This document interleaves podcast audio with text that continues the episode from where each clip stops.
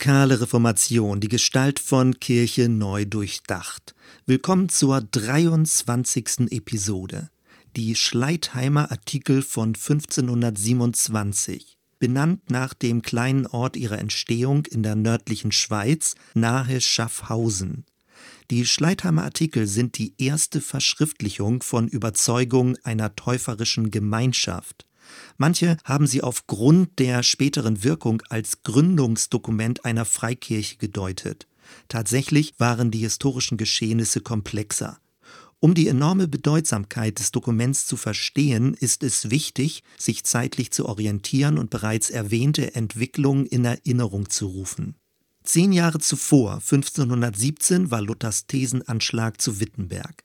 Ende 1521 führte Karlstadt dort konkrete Reformen bei der Gestaltung des Gottesdienstes ein.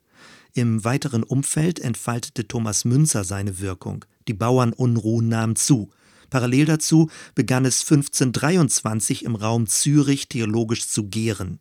Anfang 1525 kam es zu ersten Glaubenstaufen im Kreis rund um Konrad Grebel, Felix Manns und Jörg Blaurock.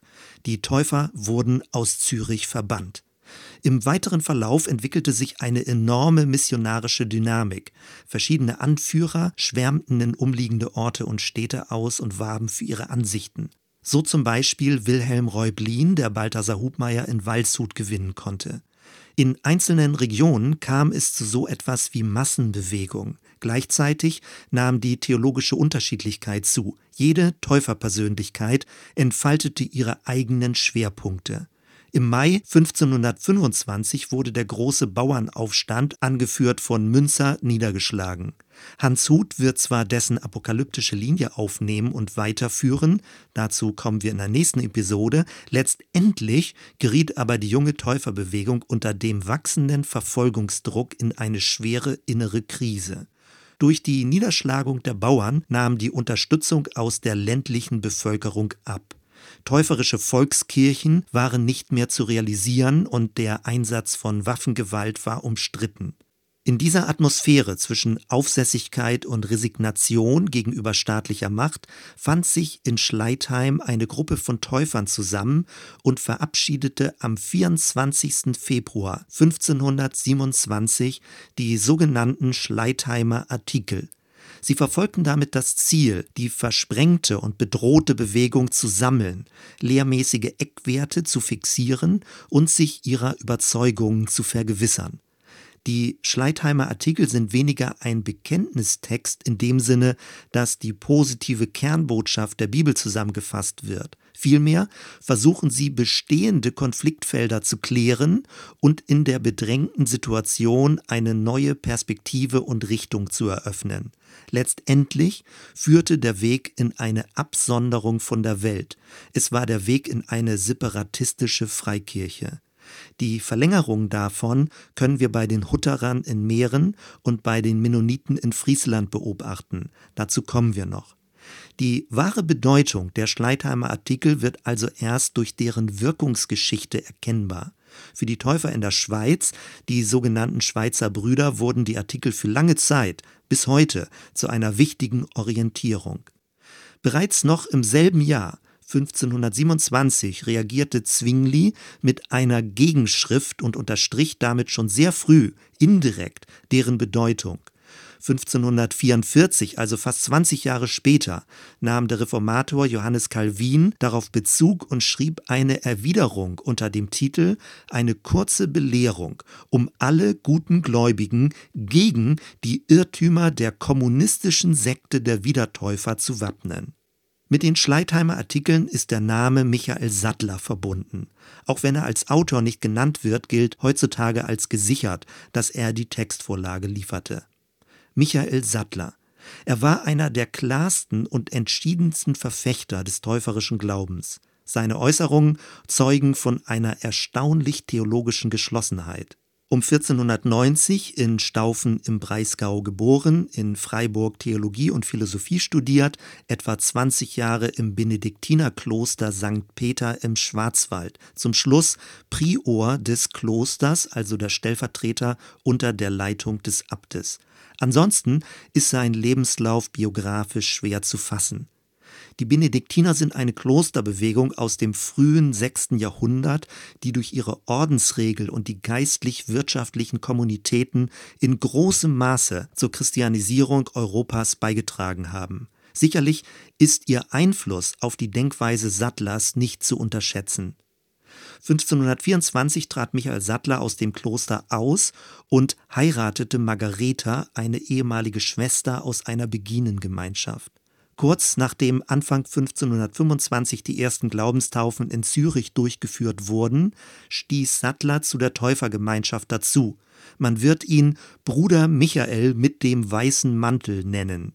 Als ehemaliger Benediktinermönch brachte er gute lateinische, griechische und hebräische Sprachkenntnisse mit und genoss schon bald hohes Ansehen. Nach der Ausweisung aus Zürich entstand vor den Toren der Stadt in Zollikon eine große Täufergemeinde. Die Täuferanführer wurden verhört. Zunächst schwörte Sattler den Täuferansichten ab und verließ die Region. Zum Ende des Jahres 1525 finden wir ihn aber wieder im Züricher Raum. Nach einer Disputation mit dem Stadtrat wurde er mit anderen erneut ausgewiesen. Seine Aktivitäten verlagerten sich in das Züricher Oberland südwestlich von Zürich. Aber die Behörden zerschlugen auch dieses täuferische Zentrum. Mitte 1526 wirkte Sattler im Zürichen Unterland nördlich von Zürich. Nachdem Felix Manns gefangen genommen und später zum ersten Märtyrer in Zürich wurde, entwickelte sich Sattler zu einer führenden Persönlichkeit in der Gemeinde. Durch ihn bekam die Gemeinschaft eine Prägung, wie sie später in den Schleitheimer Artikeln zum Ausdruck kommen wird. Nach deren Veröffentlichung reiste er weiter nach Straßburg, um die dortigen Reformatoren Wolfgang Capito und Martin Buzer für seine Anliegen zu gewinnen. Er war erfolglos.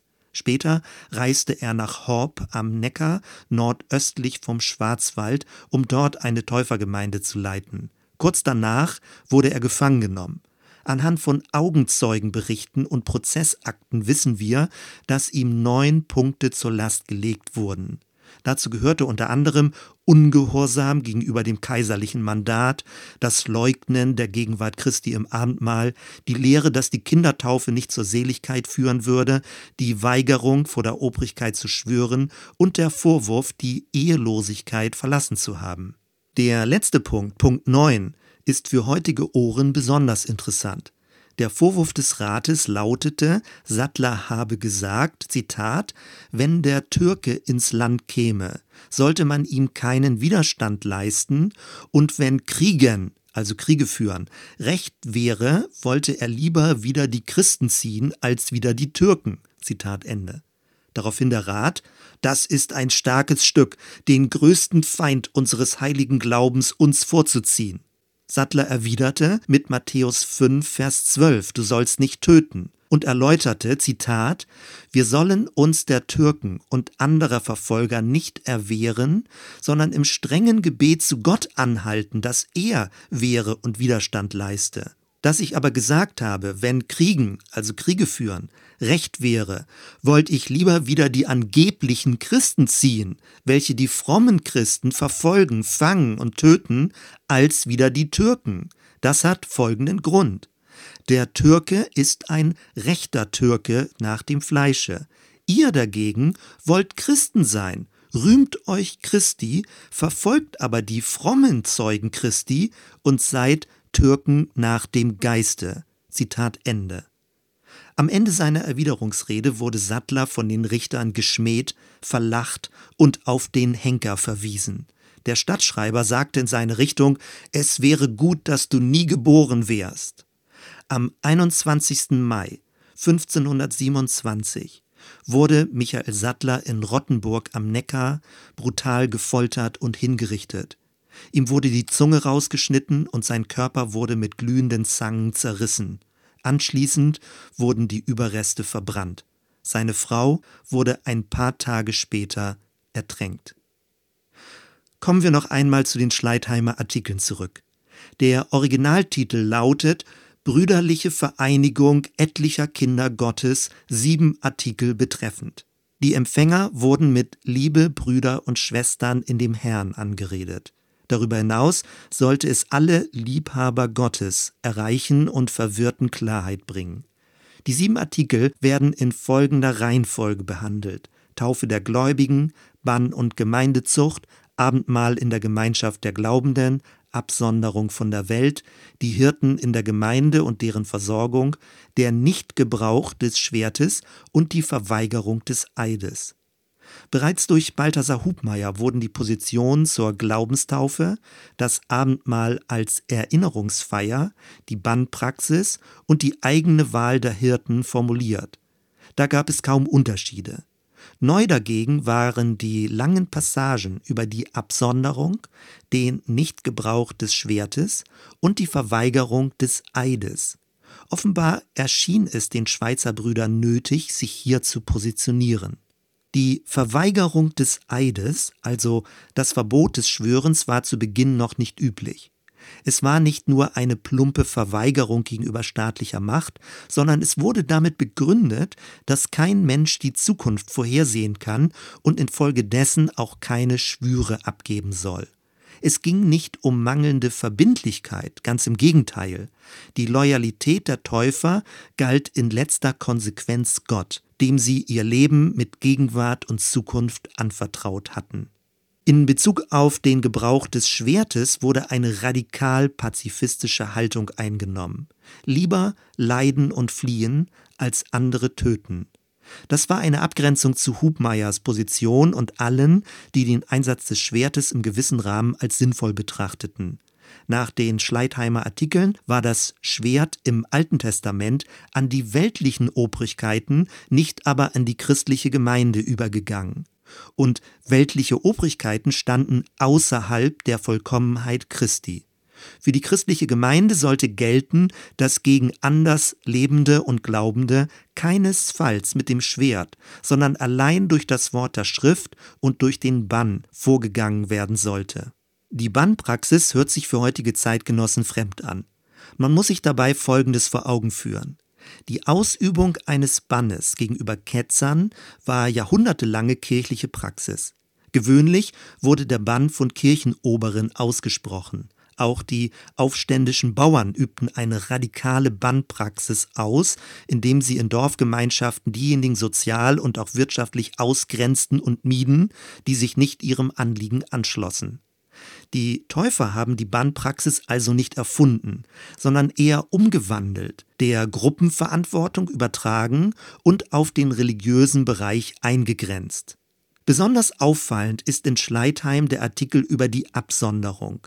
Es wurde bekräftigt, sich aus reformatorischen Kirchen zurückzuziehen, keine anderen Gottesdienste zu besuchen, keine weltlichen Leitungsämter anzunehmen und sich in einer Art Gegenkultur zu formieren. Der Bruch mit der feindlichen Umgebung führte zu einem theologischen Dualismus. Hier Licht, dort Finsternis. Taufe und Abendmahl wurden in diesem Kontext zu Zeichen der Trennung vom Bösen. Die Absonderung geschah in vierfacher Weise. Als erstes zu den offiziellen Kirchen. Stattdessen sollte eine urchristliche Gemeinde wiederhergestellt werden. Eigentlich ging es damit nicht um Reformation, sondern um Restitution. Als zweites Abgrenzung von der bürgerlichen Gesellschaft. Stattdessen ging es um den Prototyp einer neuen Welt. Bei den späteren kommunitären Täufergemeinschaften wird das noch deutlicher werden. Als drittes Abgrenzung zu den sozial-revolutionären Anliegen der Bauern. Weder ging es um eine herrschaftliche Reformation von oben, noch um eine gewaltbereite Revolution von unten. Die Schweizer Täufer suchten einen dritten Weg in der Welt, aber nicht von der Welt. Die Hoffnung auf eine breitflächige Täuferreformation war erloschen. Und viertens, gegen falsche Brüder innerhalb der Täuferbewegung. Man kann nur vermuten, wer damit gemeint sein könnte. Möglicherweise Hans Denk, der gegen eine zu starke, sichtbare Formierung der Gemeinde eintrat. Wir werden darauf zurückkommen. Möglicherweise waren mit falschen Brüdern auch enthusiastische, schwärmerische Täufer gemeint, die sich zu wenig auf den Buchstaben der Schrift gründeten. Auffällig ist also, wie in den Schleitheimer Artikeln durch die Handschrift des ehemaligen Benediktiners Sattler die Täufergemeinschaft so etwas Ähnliches wie eine fragmentarische Ordensregel bekam. Es ging darum, die wahre Kirche durch äußere Zeichen der Solidarität sichtbar zu machen, ihr eine innere Struktur zu geben und sie in ihrer radikal reformatorischen Aufgabe zu vergewissern. Hans-Jürgen Görz schreibt, in Schleitheim grenzten sich die Schweizer Brüder nach außen und nach innen ab. Das Reformprogramm hieß jetzt nicht mehr Säuberung der bestehenden Christenheit, sondern Absonderung von der Welt. Die Geburt einer Freikirche ist aus dem Zusammenhang von antiklerikaler Aggressivität, kirchenpolitischer Ohnmacht und biblischer Lektüre zu erklären. Und an anderer Stelle Sie, die Täufer, ziehen sich zwar aus den Händeln dieser Welt zurück, wirken aber dennoch aggressiv auf ihre Welt ein, weil sie die Beziehung von Kirche und Obrigkeit neu ordnen und das Corpus Christianum aufsprengen. Die Weltflucht der Täufer wird zu einer revolutionären Gefährdung der Welt. Die Täufer brechen eine alte Geschichte ab, um eine neue zu begründen. Zitat Ende. Kurz noch Anregungen und Fragen. Die eingegrenzte gemeinschaftliche Verwaltung der täuferischen Bandpraxis war für die damalige Zeit herausragend. Die erwünschte Reinheit der Gemeinde wurde selbst verwaltet. Damit einher ging die Verweigerung gegenüber obrigkeitlicher Lehrzucht, bürgerlichen Sittengesetzen und Hinrichtung Andersgläubiger. In heutiger Zeit fragen wir, ob überhaupt noch so etwas wie Kirchenzucht nötig sei. Braucht eine Gemeinschaft Grenzen für ihre eigene Identität? Müssen diese Grenzen durch ethische Lebensführung definiert werden? Und wenn ja, wie?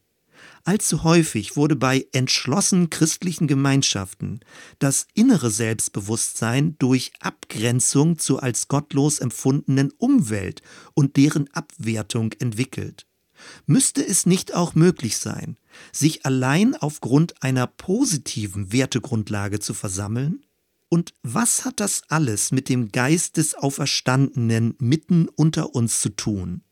Eine Christuspräsenz, die sich nicht von einer Gemeinschaft verwalten oder kontrollieren lässt. Auch darauf werden wir noch zurückkommen. Soweit erstmal. Wir hören uns bei der nächsten Episode. Bis dann.